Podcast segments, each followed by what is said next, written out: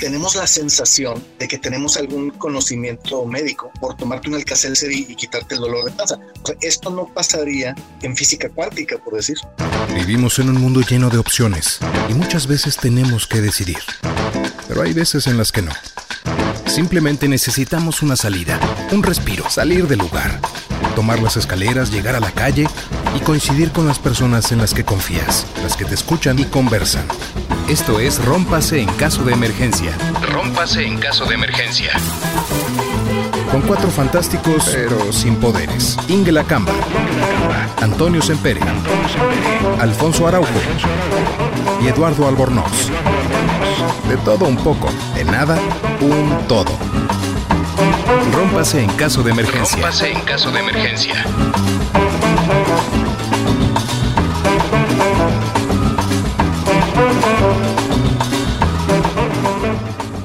Buenos días, buenas noches, buenas tardes a, a todos los que estén en todos los usos horarios escuchando aquí el, la nueva edición de Rompas en caso de emergencia. Soy Alfonso Araujo desde China y este, como, como todas las ediciones están conmigo, Ingela, Ingela Camba. Hola. Saludos, Ingela. Antonio Sempere Hello. y Lalo, el alias Albornoz. ¿Cómo estás, Alfonso? Me da mucho gusto saludarlos a todos. Si estás en China, porque hace rato Ingela tenía dudas al respecto. No, sí, aquí sigo, sin poder salir. Bueno, puedo salir, lo que no puedo es regresar. Sospechoso, porque mira, estamos armando como que una teoría de conspiración respecto a tu persona. Porque decimos, bueno, uno, igual es agente secreto y obviamente todo lo de China es una, es una pantalla, ¿no? A lo mejor está en la calle de Dolores, aquí en el centro de la Ciudad de México, donde están todos los restaurantes chinos, el negocio del marido de Lin May, todo ello, y de repente se sale, no, miren, aquí estoy en China, ¿no? De verdad, ¿no? Pero lo que pasa está como operativo, así, haciendo black ops en algún oscuro rincón de la ciudad, y nos haces creer que estás en China. Y tu mala conexión es simplemente porque estás vía Axtel. Es una de tantas explicaciones. teorías- esas teorías de la conspiración realmente son muy, muy, este, muy atractivas, de hecho, para, para la gente. Y ahorita, ahorita que hemos estado desde el año pasado en crisis, se han hecho más atractivas porque las crisis como que la- las potencian, ¿no? Este, yo creo que las teorías de, de conspiración en general, o sea, en, tiempo- en tiempos normales, este, tienen un atractivo muy poderoso que es el, dos cosas. Uno, pertenecer a un grupo, ¿no? Pertenecer, es, es- esa necesidad que tenemos de la tribu, ¿no? Y otra, que ese grupo nos permite eh, sentirnos especiales en el sentido de que sabemos algo que nadie más sabe y eh, ver a los demás como eh, que no están iluminados con esta información que nosotros tenemos. Es un fenómeno bastante bien estudiado, pero no por haber sido estudiado deja de ser pues, prevalente, ¿no? Y lo podemos ver desde hace un año. Bueno, esa es una situación que siempre va a ocurrir porque ante la falta de respuestas adicional, por supuesto, al sentido de pertenencia, está el imaginar cosas que pues carecen de comprobación y a fin de cuentas la imaginación vuela y se puede sustentar con uno que otro dato que tiene cierta lógica y se empiezan a construir cosas de lo más extrañas. No me puedo imaginar qué llevó a Patti Navidad o a Miguel Bosé o a Bumburi a estar convencidos del control mundial de Bill Gates a través de las vacunas o de la red 5G, que a lo mejor yo pienso que sería un gran avance para tu conexión, Alfonso, que 5 Realmente, realmente. y ahí sí no hay conspiración. Yo no sé, yo me voy a poner la cuna a ver si me ponen algún chip que mejore la conexión a lo mejor. Eso también puede contribuir. Yo, creo que hay do- dos como vertientes de las teorías de, las, de la conspiración. Una literalmente paranoica esquizoide, ¿no? Que tiene que ver con el control de mentes y que seguramente es otro delirio de la personalidad que está actuando y que se ponen de acuerdo sobre cierto delirio. Y luego está el otro que digamos que le puede eh, surgir al común de la gente y yo pienso que tiene reminiscencias en esta sensación de los niños chiquitos en que los papás nos mienten y no nos dicen toda la verdad. Por ejemplo, eh, Santa Claus y los Reyes Magos, ¿no? Entonces, eh, porque siempre están preguntando, ¿existe o no existe? Y los papás, pues como que nunca saben o no se enteran. Este, después están ahorita una moda de los duendes que aparecen previos a Navidad y hacen travesuras y llenan el, no sé, de papel de baño el excusado, ¿no? Y lo, lo, tapan y lo envuelven. Y entonces son como estos juegos donde le preguntas a tus papás si no saben, ¿no? Por ejemplo, están del moño los papás peleadísimos y les dicen, ¿ustedes están enojados? No, claro que no. No están Entonces, como que siempre hay una sensación que los papás no te están diciendo la verdad. Y yo creo que esa después ya se va y, cuando eres adulto tienes esta sensación de que el gobierno no te dice la verdad, las compañías te están escondiendo cosas. Entonces es, parece delirante, pero en realidad es que en algún momento de tu vida alguien no te estaba diciendo la verdad. Pero es diferente al, al microchip que te controla, ¿no? Sí, está el, argumento respecto a que eh, somos eh, tendientes a caer en conspiraciones. Uno, por la desconfianza propia de, lo que conocemos eh, y, percibimos en la vida real.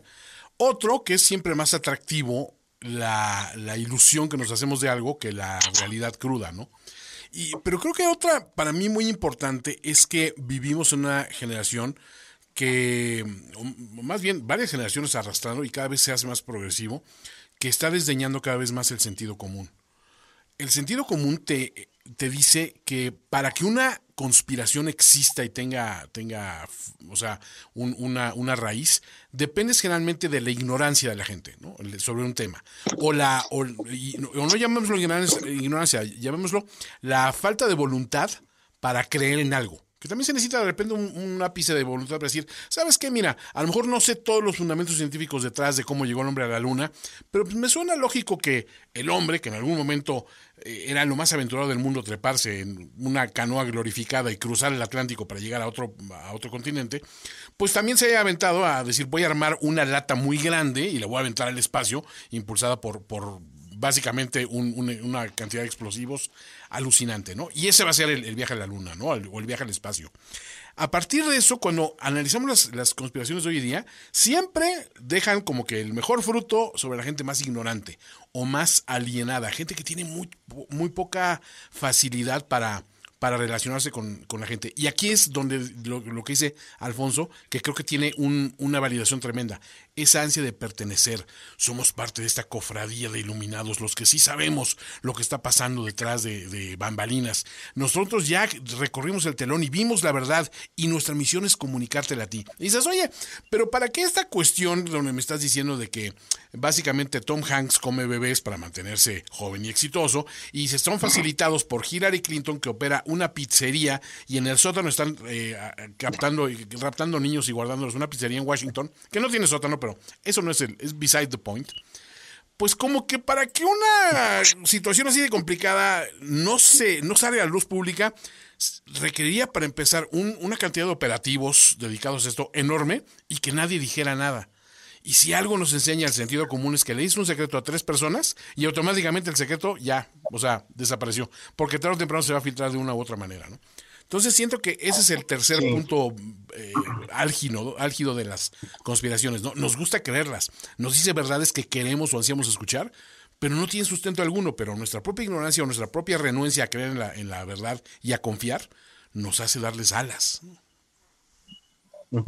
Ahora bien, este, digo, hay varias cosas que estamos eh, mencionando aquí. Uno, uno es este, las, um, por ejemplo, leyendas o cosas así que, pero esas no son conspiraciones. A lo que me refiero aquí es a las conspiraciones específicas de, eh, modernas que tenemos acerca del control. El control, que el, el, gran hermano que nos quiere controlar y que nos quiere poner un velo sobre, la, sobre los ojos. Ah, e, eso tiene orígenes muy, muy antiguos en el, siempre había pues, un imperio eh, conquistando a otro reino más pequeño y había, eh, pues, obviamente siempre se genera una resistencia, una normalmente secreta. Sí, eso lo podemos ver en toda la historia, ¿no?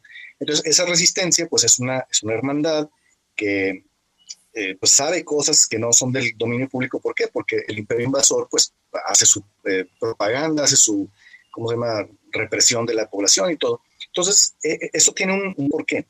¿no? Eh, ese sentido de, rebeldía y de, conocimiento de una cosa especial. Ahora, las conspiraciones existen, obviamente, existe la palabra para referirse a cosas em, conspiratorias, ya sea de grupo pequeño hacia uno más grande o viceversa. Por ejemplo, una conspiración puede ser un cártel de, empresas poderosas que se ponen de acuerdo para fijar precios. Hay este, conspiraciones entre, entre dos países, entre dos gobiernos para controlar a un tercero. Hay mucho tipo de conspiraciones. Pero lo, importante que están mencionando ustedes es la, eh, a lo que nos estamos refiriendo ahorita, de forma moderna, es la falta de conocimiento científico. O sea, este tipo de conspiraciones que hay una cábala mundial que te quiere controlar y que hay reptilianos o, o una base en la, adentro de la luna o cosas así, esas parten de, ciertas cosas históricas que tenemos así este, machacadas, pero además de una falta fuerte de, pensamiento crítico, científico. ¿Sabes qué? Que esto que dice Alfonso, a mí siempre me he preguntado con respecto a las personas que caen en teorías de conspiración, en las que se señala a grupos ultrapoderosos, que dominan a gobiernos y a países enteros es que nos quieren controlar, quieren saber todo de nosotros. Imbécil, tú subiste todo a Facebook. y al gobierno no le interesa ver si estás viendo videos de Los Ángeles Azules o un partido de fútbol. Tú no eres nadie. Digo, no lo digo en un sentido despectivo, pero al mismo tiempo es ponernos con los pies en la tierra. ¿Tú quién eres para ser importante en términos individuales para una gran conspiración de control, cuando en realidad es cierto, se necesita pensamiento, digo, sentido común, lo mínimo necesario para entender que una sociedad entre más grande es, requiere una organización mucho más compleja y determinante porque no puede perder tiempo con cosas. Por ejemplo, ¿cuánto nos podría ayudar eh, tener una cédula de identidad en donde se reflejen datos biométricos, información del ciudadano. No es por un asunto de yo te quiero controlar. No, es que quiero saber quién eres. Somos 127 millones de personas. ¿Cómo garantizo que tú eres una persona que existe, que tiene acceso a cuentas bancarias, que tiene responsabilidad en el pago de impuestos? O si, vaya, lo que sea necesario para que el ciudadano tenga o asistencia o participe aparte de las elecciones. Aquí en México, bueno, el INE se volvió la identidad, la, identidad oficial por un asunto de ejercer el voto.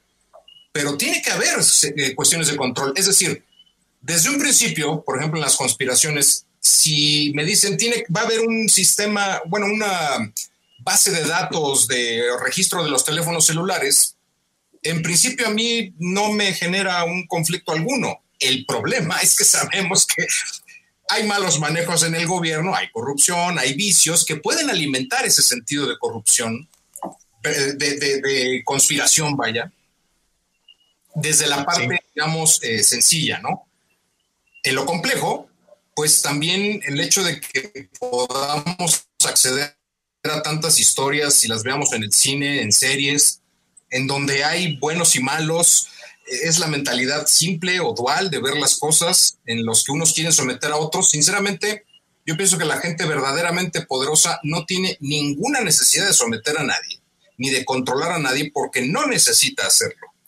Bueno, y además la otra cosa que tú que, decías, y es muy cierta, es si hay corrupción y esa no es conspiración, ¿no? O sea, pero de una cosa medio esquizofrénica, porque no necesitamos las teorías conspiratorias para saber que hay muchísima corrupción, que hay desvío de fondos, que se entregan contratos a personas porque son amigos o por relaciones en lugar de de capacidad.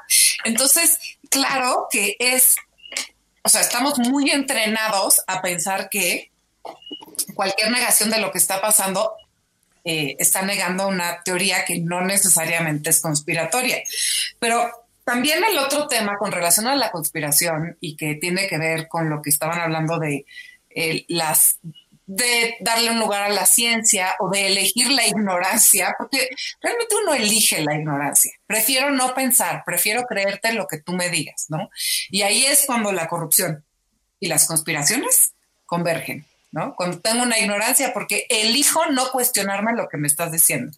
Yo creo que eso del pensamiento crítico que decías, este Eduardo, es exactamente eso, es poder cuestionar lo que te están diciendo eso no quiere decir que todo lo que cuestiones vas a decir no es cierto, pero sí te lo pudiste cuestionar.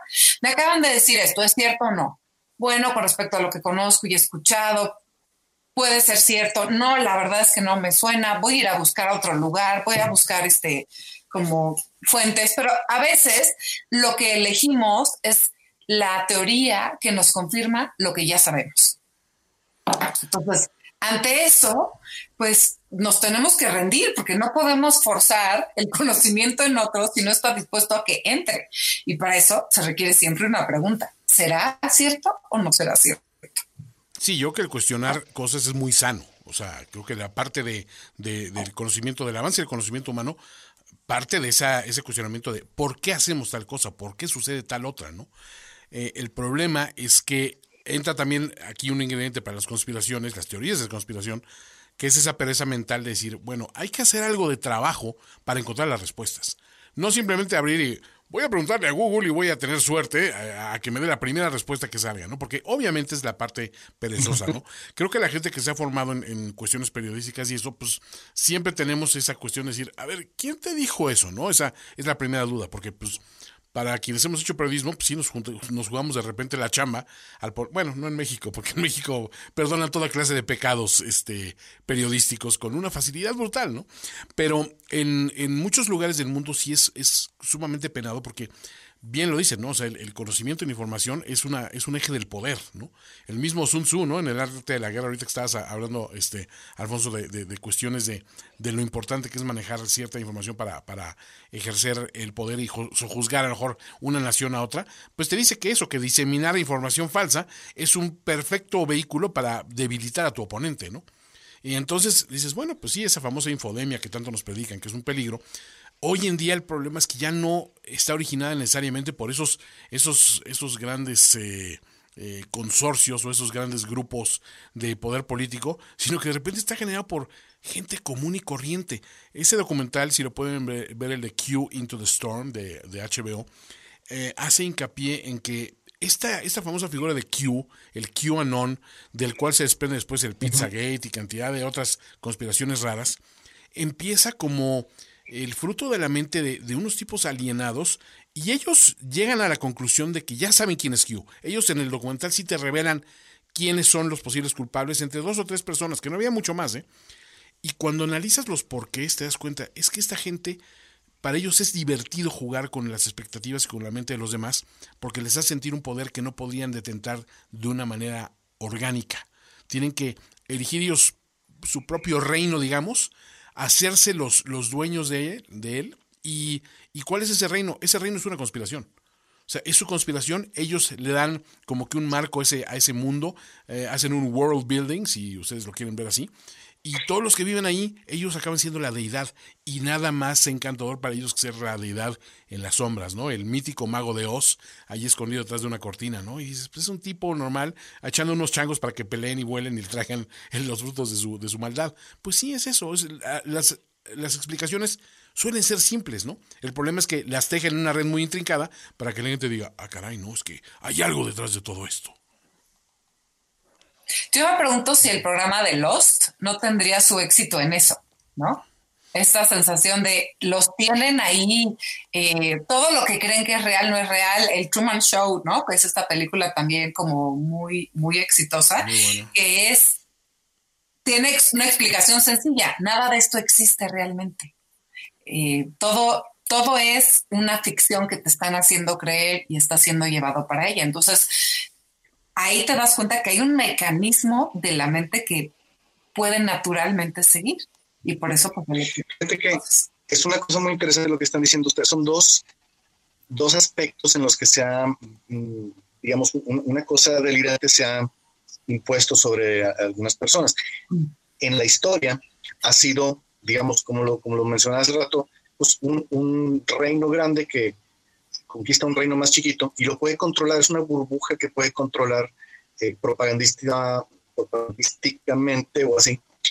Y, y, las películas que mencionan ustedes, por ejemplo, eh, El Truman Show, La Matrix, El Piso 13 o Ciudad Oscura, son, son gente que está en una burbuja siendo controlada por un, un poder mayor. Eso es lo que ha pasado siempre. Pero ahorita lo que está pasando es, por ejemplo, antes una persona con algún desequilibrio mental, una alucinación, eh, pero con carisma, podía eh, eh, comunicar su fantasía a algunos seguidores, cientos, quizá miles, y ya este, a lo mejor se hacían de repente tan problemáticos que el gobierno de este, los pues acababa con ellos.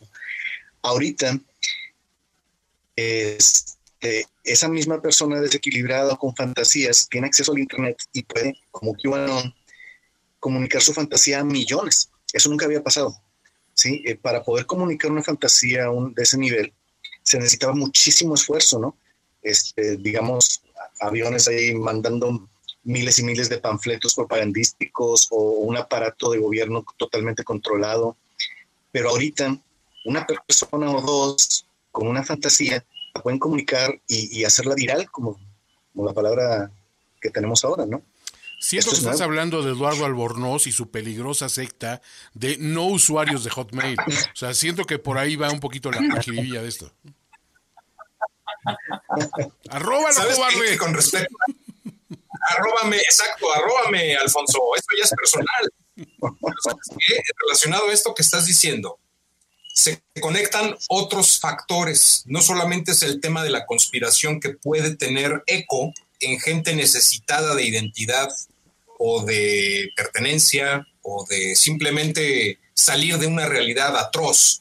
A lo que voy es que ese componente religioso siempre va ligado a vidas, digo, sin ser una generalidad, a vidas miserables o tristes o monótonas que no encuentran un alivio o una salida y entonces con palabras de corte religioso pueden acabar en un culto con David Koresh y obedecer a todos los designios del Señor, que además en la parte más burda, y me sorprende mucho porque en todos los casos se repite lo mismo, tanto Koresh como el cuate este de la Iglesia de la Luz del Mundo que está preso por pornografía infantil y trata, el Nazón, Joaquín Nazón, es que todo su rollo es erigirse como sementales y tener bacanales. Es increíble que todo se reduzca a eso en ese tipo de cultos, de abuso, de poder, de control. Yo te garantizo el paraíso a cambio de, es Nexium, eh, ofreciendo o dando promesas, eh, pues no sé, de liberación o de, vayan ustedes a saber. Y me sorprende que accedan a ello y al mismo tiempo no, porque en el contexto empiezan a minar la poca voluntad que podrían tener, si de por sí no la había, la empiezan a minar a través de las emociones. Ahora, eso me conecta con otro tema, el hecho de que dentro de las conspiraciones de carácter cósmico, que yo no las pueda ver, no significa que no esté abierto a la posibilidad de aceptar que sí, los Anunnakis existen, ellos eh, crearon al ser humano milenios atrás porque necesitaban fuerza de obra barata, condicionada este planeta. No se me hace disparatado, lo puedo creer, porque hay explicaciones al respecto que lo pueden sustentar que no lo haya comprobado, pues bueno, no puedo hacerlo. Queda en una historia más. Pero evidentemente no voy a agarrar mi pancarta y decirles a todos, nosotros somos hijos de los Anunnakis y hay que hacer... Porque no tiene sentido, es vanidad, es mera vanidad. Claro, demostrar tu, tu, identidad sería mera vanidad. Yo, estoy de acuerdo. Oye, pero sabes que me quiero regresar a esta parte de la bacanal y voy a dar una maroma tipo defendible. Pero fíjense nada más, o sea, esto que dice de las bacanales es exactamente todas las teorías de los dioses del Olimpo. Era pura bacanal, era una juerga, y entonces son como estos dioses que tienen todas las fiestas que los humanos dirá, dirá Eduardo, en sus vidas aburridas y miserables que no tenemos nada que contar. Entonces miramos a los dioses para ver qué es lo que están haciendo y entonces aquí viene el salto cuántico, el TV Notas. es la revista más leída y además los chismes, que pueden ser chismes conspiratorios o no, pero todo el mundo decide crearlos, como por ejemplo, pongamos Juan Gabriel, Juan Gabriel no porque está adorado, pero pongamos cualquier, cualquier actor, es malísimo de Malolandia, tiene a su abuelita en un asilo y solo le lleva paletas Tutsi. Nunca le compra el pastel tres veces que quiere. Cuando, qué malo, qué malo es ese actor, ¿no? Y la otra es fulanita de tal encontró a su amado con cierta galana. Hagan de cuenta que estamos yendo a Zeus y a toda su revista del amor, Afrodita y toda su revista del amor en la portada. Entonces te das cuenta cómo hay ciertas dinámicas que la gente está dispuesta a creer, no voy a decir que filogenéticamente estamos programados para eso, pero tiene el sentido de elegir la ignorancia y elegir proyectar nuestras pasiones allá afuera. Entonces lo hacíamos en los del Olimpo, pero que el TV Notas tenga el mayor tiraje, también dice que estamos dispuestos a creer, si ya no tanto en las bacanales, es que alguien se la pasa muy bien, alguien tiene pasión todo el tiempo, alguien está saliendo todo el tiempo, ¿no? Y los demás mortales, pues nada más eh, mirando. Pero votando por lo. No, mira, la verdad es que esta, esta cuestión de las bacanales y esto, sí, como dices, tiene un reflejo en muchas cuestiones, ¿no? O sea, simplemente los dioses nórdicos, o sea, todo el ansia es, y al final vamos a acabar en el Ragnarok, ¿eh? que va a ser la peor, la mayor de las juergas terrestres va a parecer como que la kermés del jardín de niños de tu hija, ¿no? O sea, porque esto va a haber muertos, heridos, y vamos a beber de los cráneos de los vencidos en combate, y le vamos a pasar bomba, dioses y mortales juntos. O sea, esa cuestión de pertenencia, te fijas, dioses y mortales juntos, también, cuando agarras una revista como TV Notas es, ah, mis dioses, le hace estos actorcillos, actricillas, cantantillos, cantantillas, celebridadillos y celebridadillas, eh, están en convivencia y en complicidad conmigo porque me estoy entrando en sus secretos, de sus tejes manejes. Ya sé que fulano, sutano. ¿Y dónde llega de repente el gran igualador? En las redes sociales porque es el lugar donde abiertamente le puedes escribir a Alfredo Adame y él te va a regresar una grabación donde te está diciendo de qué te vas a morir, de lo mediocre que eres y probablemente a cuántas mujeres se ha costado él a lo largo de su vida como parte de su valor curricular. Y tú así de, sí, en efecto, eres tan, tan pequeño y tan diminuto como, como pregonan de aquí. O sea, no de lo que están pensando, sino de aquí. O sea, porque te dejas llevar por el insulto de alguien que debería ser un don nadie en tu vida, una hormiga, y te estás yendo a meter tú al hormiguero precisamente para darte de tunda, una tunda con ella. No, o sea, no hay una razón de ser. Ahora, yo sé que están muy, ahorita muy metidos en este tema de las bacanales, pero déjenme regresarlos un poquito. Pastoreando.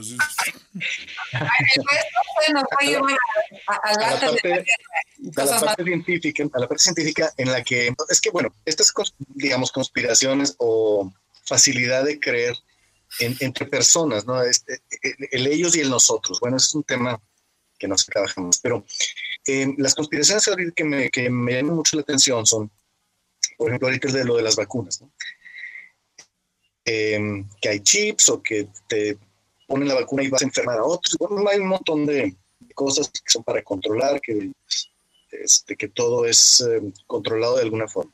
Es una, o sea, eh, lo que decíamos, la falta de de mentalidad, no tanto conocimiento, de mentalidad científica, de mentalidad crítica, nos hace pensar a nosotros, así un fulano X de la calle, así normal, yo creo que puedo ver un video de 15 minutos de YouTube y saber más que todos los virólogos, infectólogos, epidemiólogos de todo el mundo, ¿sí? En 20 minutos.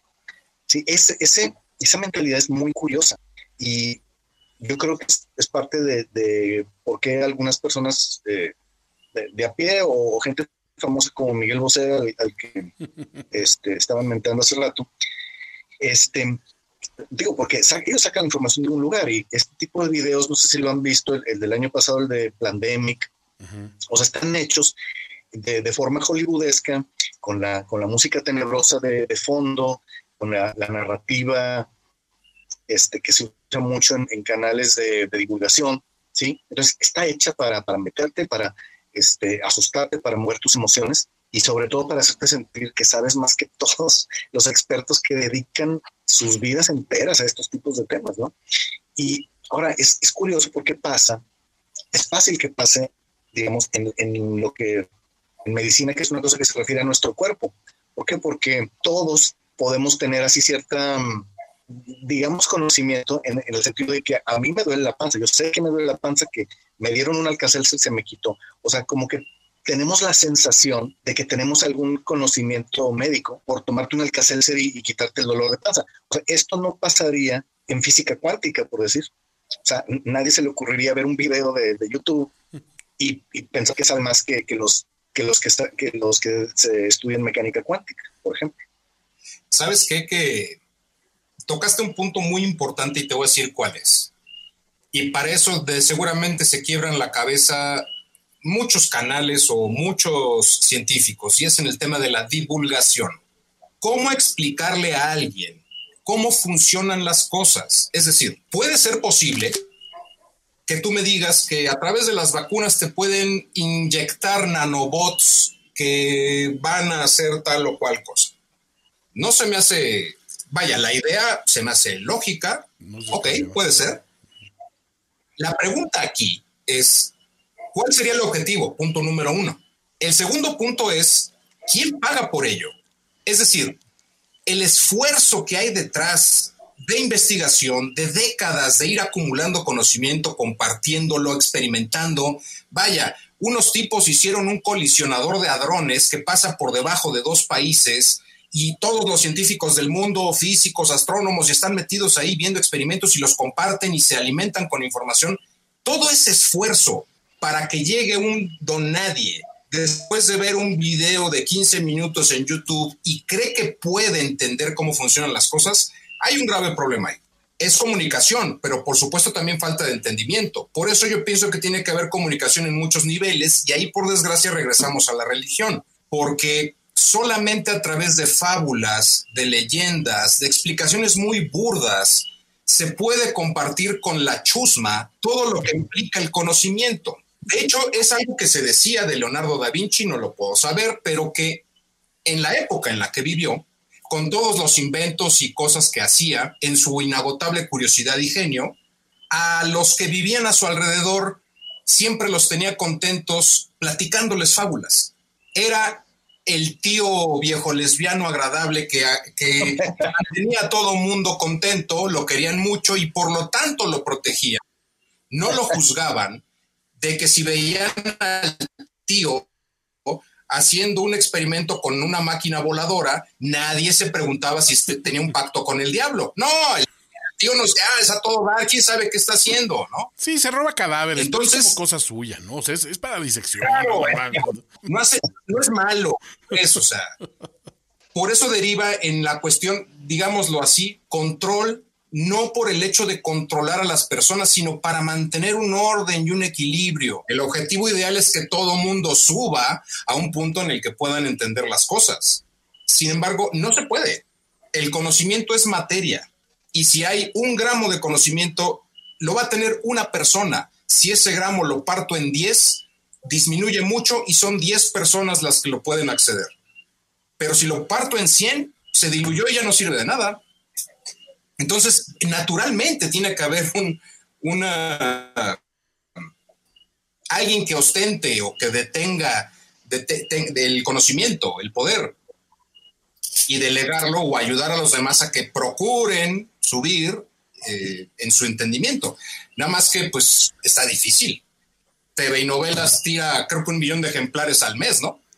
Eh, y, no y, no está mal. o sea, no es que esté mal TV y novelas el problema es que no hay más allá de eso. Aquí tenemos una, un claro ejemplo de eh, un, no usuario de TV Notas y TV Novelas, porque cualquier usuario sabría que es mejor TV Notas que TV Novelas.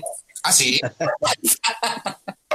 no, pero volviendo a lo que, dice este Eduardo, es, me parece que se divide en dos temas, en uno que tiene que ver con cuando hay tanto conocimiento, ¿qué eliges saber? ¿Qué es lo importante a saber? ¿No? Hay tanto, tanto, tanto que ¿qué es lo importante? Bueno, pues un gamer va a decir que lo más importante es saber toda la evolución, toda la evolución sobre los juegos y los videojuegos y la capacidad y, ¿no? Y los niveles. Pero eso no te va a ayudar a cuestionarte si lo que te están diciendo desde la oficina de la prensa de la República o lo de las vacunas eh, ¿no? ¿Te vas a cuestionar o no? Entonces creo que por un lado es esta dificultad que, decías, que hay mucho conocimiento y que está fragmentado y que cada quien dice, ay, yo elijo saber esto porque es lo que me gusta. Bueno, tenemos un tema, porque sí necesitamos elevar, pero en temas básicos, y ahí, por supuesto, la educación es algo que tenemos que cuestionarnos un montón. Pero del otro lado, ay, Dios mío, veo doble. Alfonso ya se volvió doctor Manhattan. Exacto. Pero del otro lado está el tema grave del narcisismo.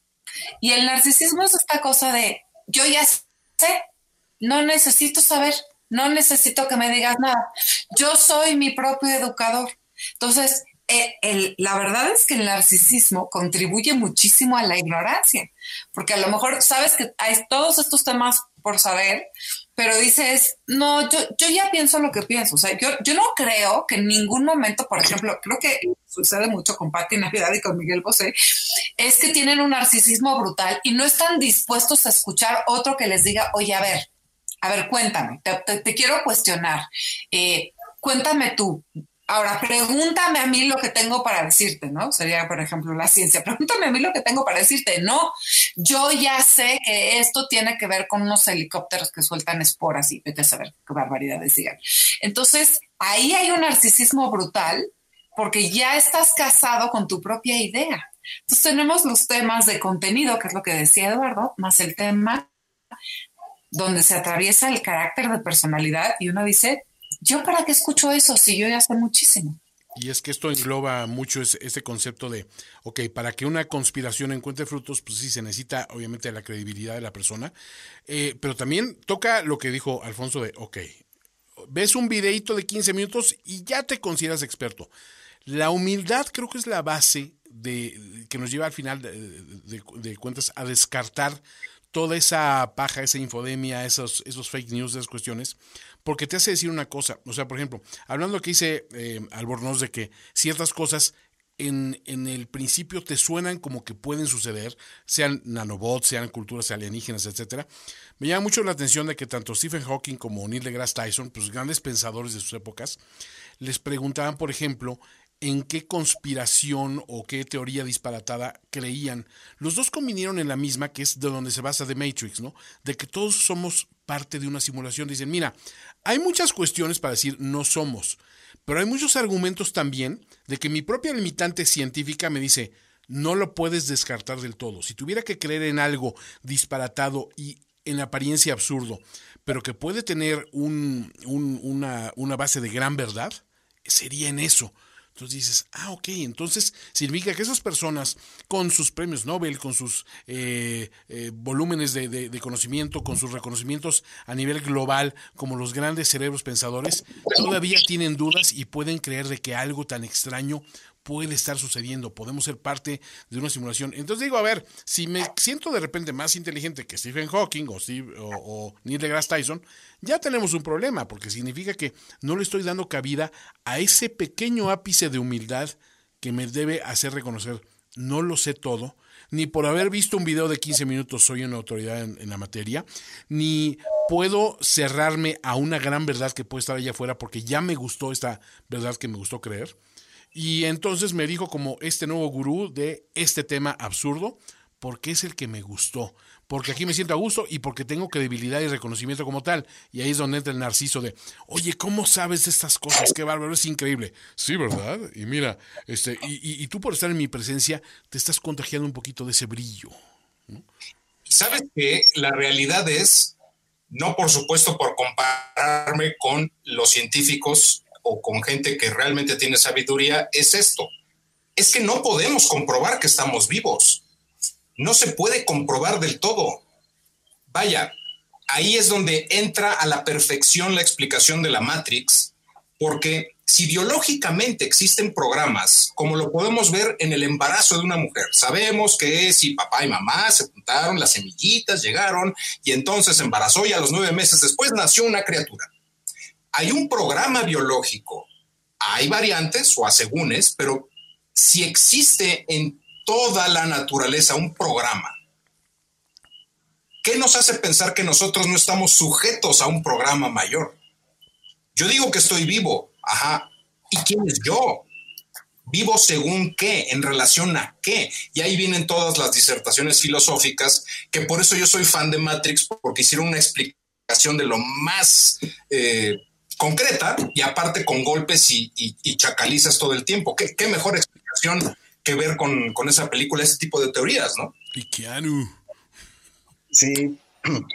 Bueno, es eh, otro, otro problema que tenemos en, estos días es que el conocimiento no es como en la época de Da Vinci, que podía haber genios como, como Da Vinci que, digamos, lo sabían todo.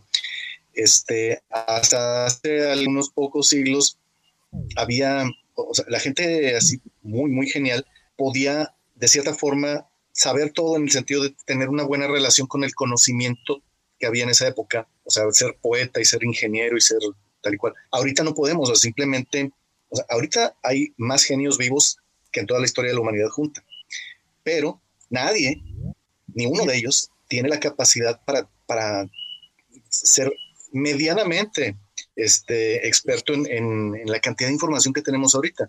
Simplemente, por ejemplo, en el, en el tema de matemáticas, que es un poco de, lo que a mí me gusta, este, el, área de matemáticas es tan grande que alguien que está trabajando en teoría de números le pones algo de topología y no tiene ni la más remota idea de qué estás hablando. O sea, son, son este, temas, o sea, sí puedes saber de que sí, o sea, sé que estás dándole vuelta a un nudo, pero el, el conocimiento específico de esa área es, es, muy particular en medicina, en ingenierías, en todo.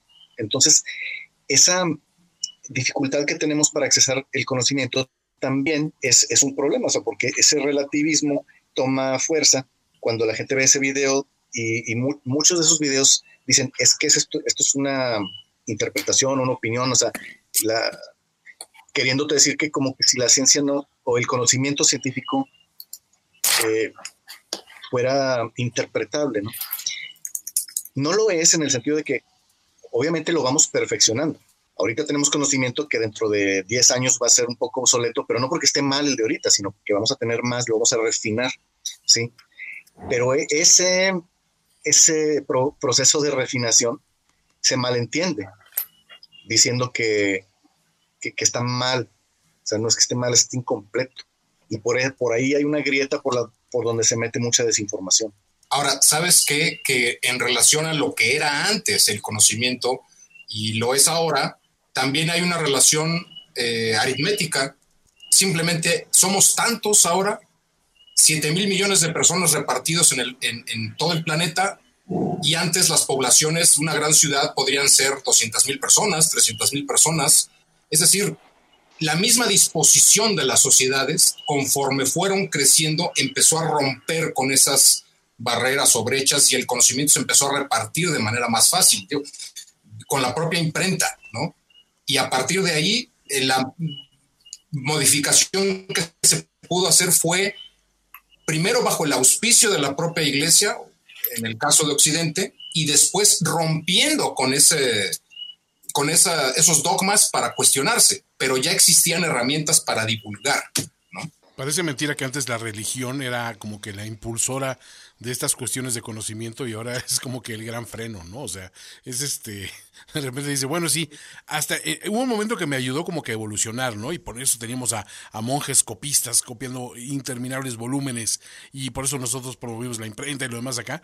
Y de repente pues, las primeras universidades surgieron también como centros académicos de, de, religiosos y de pronto como que dijeron, no, no, no, pero ya, ya sabemos bastante, ya, ya cuando empezamos a cuestionar a Papa Dios ya tenemos un problema, entonces mejor quedemos en este nivelito que está, está a gusto y donde no metemos eh, problemas a la maquinaria, ¿no? Es, volvemos a lo mismo, creo que esa, esa cuestión de no querer creer más allá de lo que nos, nos deja satisfechos y contentos, creo que es el gran problema, ¿no? Y yo lo que estaba reflexionando sobre pues toda esta cuestión que estaba con lo de la pandemia, los famosos rumores de que si te inyectan eh, algún chip o nanobots o, o que es una forma de controlar a la población o de aniquilar a ciertos grupos, etcétera, esa gran conspiración y por eso hay gente que no se vacuna y me pongo a pensar, digo, creo que el gran cataclismo que va a acabar con la especie humana no es un virus, no es un cometa, no es una raza alienígena que va a llegar aquí a sojuzgarnos.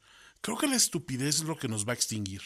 Estoy 100% convencido de ello. O sea, esa diseminación de la estupidez como, ok, ya sabemos bastante, ahora vamos a regresar a las estupideces que creíamos antes porque nos están mintiendo, eso es lo que puede acabar eventualmente con la humanidad. Alguien que diga, pues yo creo que este virus que dice que es súper letal y que está guardado en una bóveda en Fort Knox, ni debe ser tan grave. Debe ser una, una forma de controlarnos. Y ahí se va a acabar la historia porque algún idiota, vamos, o sea, la gente irrumpió en un capitolio por idioteces, la gente no se vacuna por idioteces, la gente vota contra sus propios intereses por idioteces. Entonces digo, pues sí, como que la idiotez va a señalar el, final de la especie humana. Oigan, yo creo que deberíamos ir cerrando ya nuestra conversación de hoy, pero eh, justamente me gustaría empezar con Alfonso porque él tiene un libro acerca de la estupidez, entonces quizá quiere darnos un par de sus conclusiones. Yo creo que eh, todo el tema que hemos estado viendo hoy acerca de las conspiraciones y más en general la, estupidez, como menciona ahorita Antonio, es muy importante. O sea, eh, yo creo que la, tesis que tengo en, este libro es que la estupidez no es algo que somos, o sea, así que eres un estúpido, una, una característica inherente de una persona, no. Creo que es algo que cometemos, algo que cometemos y por lo tanto, algo que podemos aspirar a evitar lo más posible. Pero la estupidez está hecha de dos cosas. Una es la ignorancia, que pues, esa es común a todos, pero dos es la terquedad para no querer salir de ella. Entonces, en, la medida que podamos darnos cuenta de, que podemos ser menos proclives a cometer estupideces, pues hay oportunidad de salir adelante. Las oportunidades comienzan cuando existe la voluntad para querer romper límites y para conectar con la razón. Yo tengo la idea de que muy difícilmente utilizamos la razón en un mayor nivel, porque las condiciones en general de cómo vivimos no lo requieren. Información digerida, procedimientos sencillos, charlas de inventario. ¿Cómo te ha ido? Muy bien. Ah, ¿qué hiciste? Ah, pues fui para allá y luego regresé para acá y me compré este helado. Está bien rico. ¿Quieres helado? no hay un momento en el que se pueda hacer una reflexión más profunda de nada porque no hay las condicionantes para ello. Pero si a través de, la curiosidad, que esa es otra de las características de nuestra especie, si a través de la curiosidad puede existir más, por supuesto, con la voluntad de saber, de comprobar, de conocer, pues hay futuro, aunque sí creo que el fin de la especie es en manos de la propia especie. No hay otra explicación. Sin embargo, una especie muy exitosa que a pesar de los cataclismos que pueda haber, siempre va a volver a comenzar. Tenía razón, señor Smith, somos como un virus. Yo siento que me quedo con, la idea de que, de que sí, o sea, debemos conferirle menos entrada a estas ideas de, de quienes sabemos que pueden tener un cierto conocimiento, pero está limitado. Si esas personas tienen la humildad de admitir que pueden estar equivocados. O sea, creo que eso me llama atención que los grandes genios, vamos, empezó desde el yo solo sé que no sé nada y esos grandes genios de la humanidad han admitido que hay un límite del conocimiento y ya llega un momento donde no te puedes no te puedes volver dogmático, sino simplemente tener esperanzas de que las respuestas están ahí y algún día las conoceremos, ¿no? Y no decir, bueno, pues tiene toda la lógica que lo que dice Patti Navidad o, o Miguel Bosé, pues tiene un sustento de razón, ¿no? Porque digo, para empezar, Miguel Bosé nos dijo hace muchos años que Don Diablo se ha escapado y tú no sabes la que ha armado.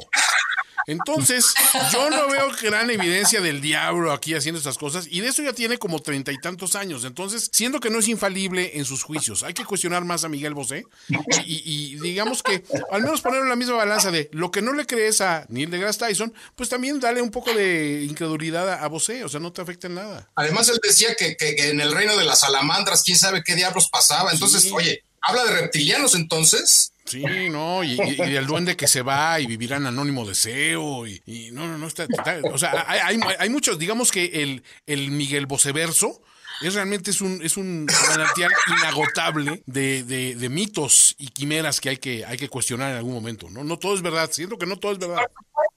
Creen Gulliver, ¿qué vamos a hacer, no? Vamos. ey, ey, ey. Ahí sí, perdón, o sea, tenía sus razones.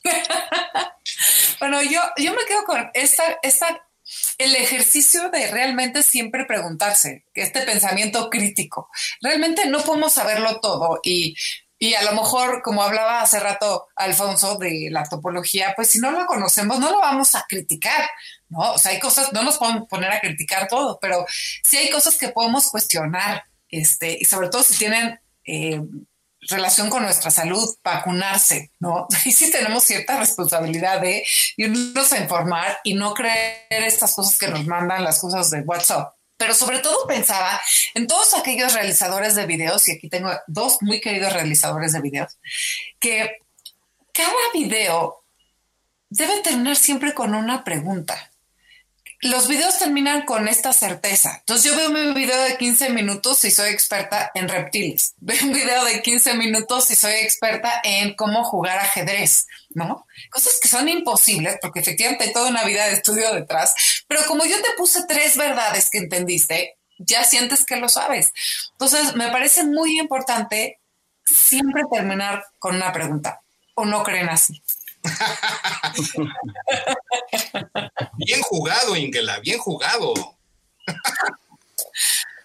bueno, pues. pues don Alfonso. Muchas gracias por estar hoy aquí otra vez en Rompas en caso de emergencia. Y este, muchas gracias por, por este, aquí a, todos los que están aquí conmigo, de no decir cuál es mi locación verdadera. Siempre lo vamos a mantener secreto, no te preocupes. Muy bien, muy bien. Nos vemos en, en la próxima edición, pendientes y a seguirnos preguntando. Hasta luego. Adiós. Gracias por escucharnos. A los que están y a los que no, que siempre haya espacios donde podamos coincidir. Esto fue Rómpase en caso de emergencia. Rómpase en caso de emergencia. Con Ingela Camba, Antonio Sempere, Alfonso Araujo y Eduardo Albornoz. Una producción de Antonio Sempere para finísimos podcasts. Nos escuchamos a la próxima. Rómpase en caso de emergencia. Rómpase en caso de emergencia.